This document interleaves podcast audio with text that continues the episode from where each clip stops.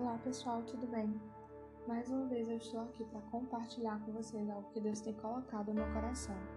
Eu espero que todas as palavras ministradas, tudo aquilo que está sendo colocado, penetre o seu coração e fortaleça a sua fé.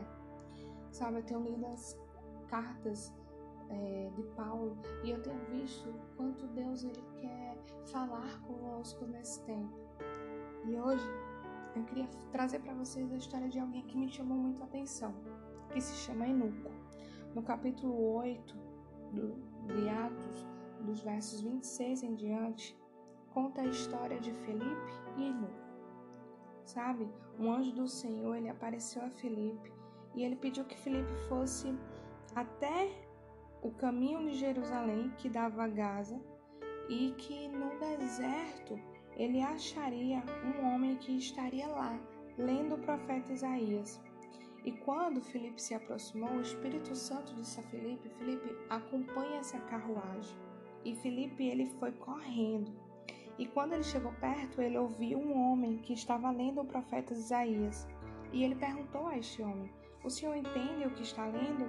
E o homem respondeu: Como poderei entender se ninguém me explica?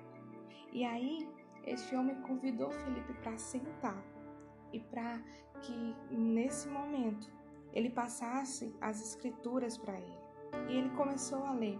E sabe o que eu acho interessante nessa passagem? É que Deus ele direciona pessoas a corações famintos. Sabe, Enoco estava com uma sede muito grande de Deus.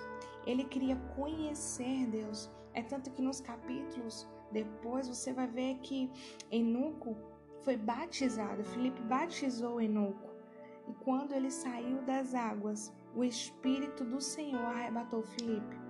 Mas aí, mas é isso que eu quero trazer para vocês. Quando o nosso coração ele está faminto, Deus levanta pessoas para nos direcionar. Deus levanta pessoas para nos levar à presença dele. Mesmo que a gente não tenha um entendimento, Deus traz pessoas que nos tragam a revelação da sua palavra. E aí eu queria também dizer para você que você não está sozinho. Se Deus te direcionou para esse grupo, se você está nesse grupo, não perca nenhuma palavra que está sendo ministrada, não perca nada que está sendo falado, porque Deus ele está levantando pessoas nesse tempo para ajudar, para direcionar e para ensinar outras pessoas o seu evangelho sabe? Eu fico muito feliz quando eu, eu me deparo com pessoas que têm sede de conhecer a presença de Deus, que têm sede de ler a Sua palavra e mesmo que não entendem, mesmo que é, às vezes pareça um, um pouco conturbado, mas que insistem e persistem em conhecer o Senhor. E, se, e isso é muito motivacional. Quando você enxerga que o outro tem sede, se para mim, se o meu coração já fica cheio, já fica alegre, imagina o coração do Senhor. E Deus ele tem poções para derramar sobre as nossas vidas diariamente.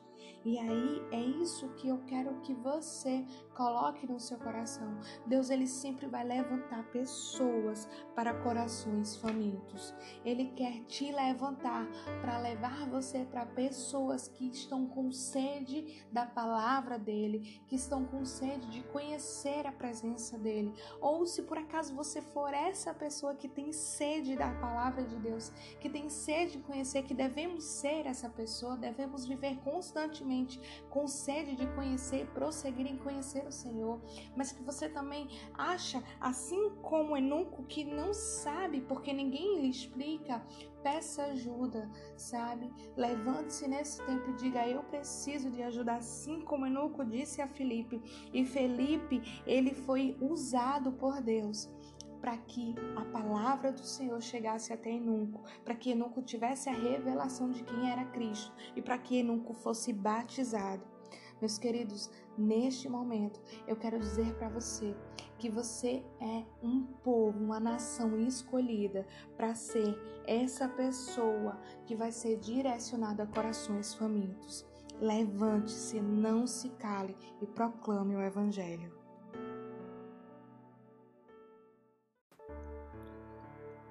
Olá pessoal, tudo bem? Gostaria de falar com vocês hoje sobre algo que Deus falou comigo profundamente.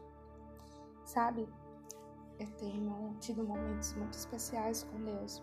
E quando eu tô nesses momentos especiais, Deus ele sempre tem trazido no meu coração algo que me impulsiona a querer ser melhor, a mudar a minha vida.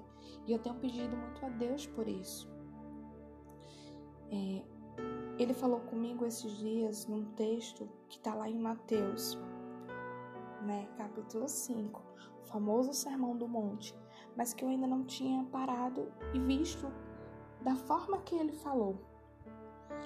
Que diz assim: Vocês são o sal da terra. Ora, se o sal vier a ser ímpido, como lhe restaurará o sabor? Vocês são a luz do mundo. Não se pode esconder uma cidade situada no alto do monte. Nem se acende uma lamparina para colocá-la debaixo de um cesto, mas num lugar adequado, onde ilumina bem todos os que estão na casa. E aí a gente sempre, eu sempre me atendi a esse versículo que eu sou a luz do mundo, eu sou a luz do mundo, mas eu não tinha parado e pensado que eu não sou uma luz que ilumina um cômodo. Eu sou uma luz que ilumina todos que estão na casa. Dentro da minha casa, eu tenho que ser uma luz que ilumina todos que estão na minha casa. A gente sempre tem a referência das nossas luzes, né, do nosso ambiente. Mas Deus ele falou comigo justamente nisso, filha. Você não é a luz para iluminar um cômodo. Você é a luz que vai iluminar toda a sua casa.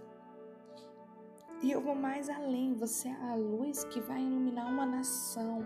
Você é a luz que vai iluminar jovens, que vai iluminar mulheres, que vai iluminar homens. E precisamos entender que é isso que Deus quer para nós. Não que sejamos uma luz que ilumina um cômodo e que a outra parte da casa fica escuro. Não. Ele quer que sejamos uma luz que ilumine todos que estão na casa.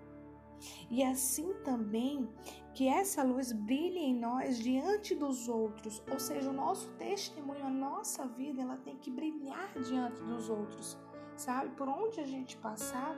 E aí na minha mente vem muito algo assim, né? Que eu estou passando e a luz de Deus vai encandeando as pessoas, porque a luz de Cristo, ela tem que refletir diante dos outros, não para nossa glória, não para o nosso prazer, mas para que seja engrandecido o nome do Senhor, para que o Senhor nosso Deus enxergue em nós algo em potencial para ser útil para obra dele.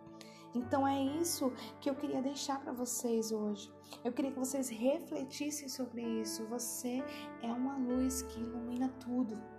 Você não veio para iluminar uma parte, você não veio para iluminar um grupo de pessoas, você veio para iluminar tudo. E por onde você passar, meu amado, você vai iluminar.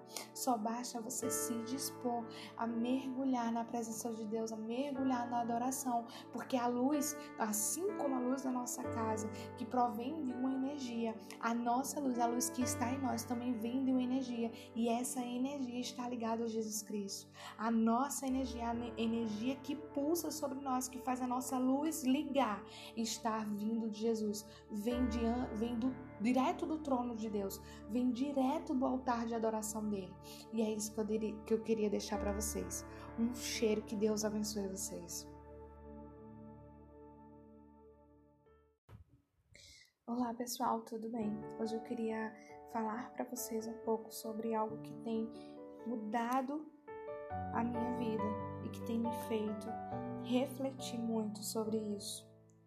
Os versos que eu vou utilizar hoje se encontram lá em Mateus 5, 48, que diz assim: Portanto, sejam perfeitos, como é perfeito o Pai de vocês que está nos céus.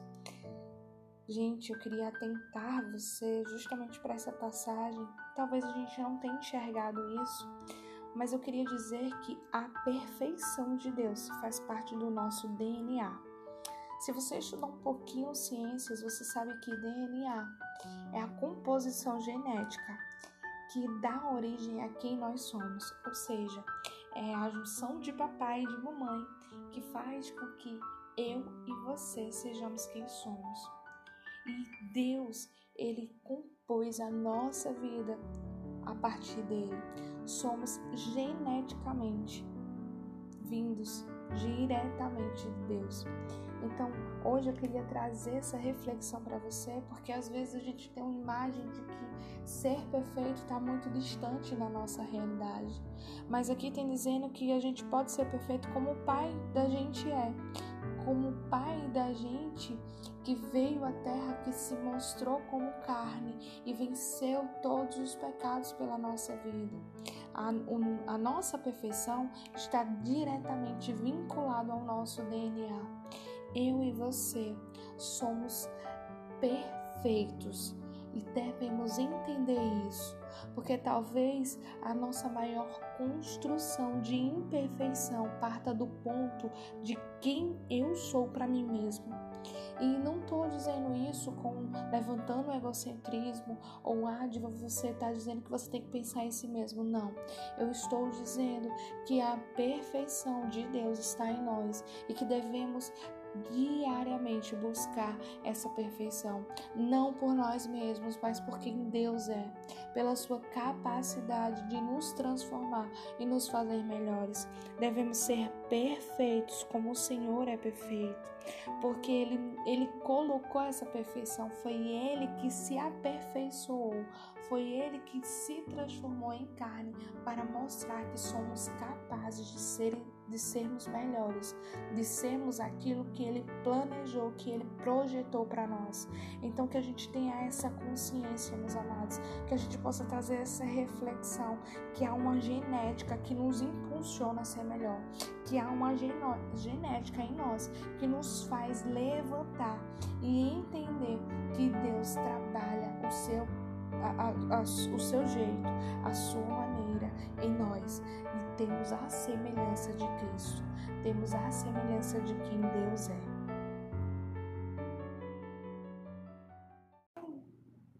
Olá pessoal, graça e paz do Senhor Jesus sobre a sua vida. Eu queria fazer uma pergunta para você hoje, na verdade, várias. Nesse momento, você tem algum sonho? E se você tem um sonho, o que que te impede de realizá-los? Pois é, hoje eu vim falar sobre sonho com vocês. Como é que eu sei que o sonho ele vem de Deus? Como é que eu sei que o meu sonho é um sonho segundo o coração de Deus?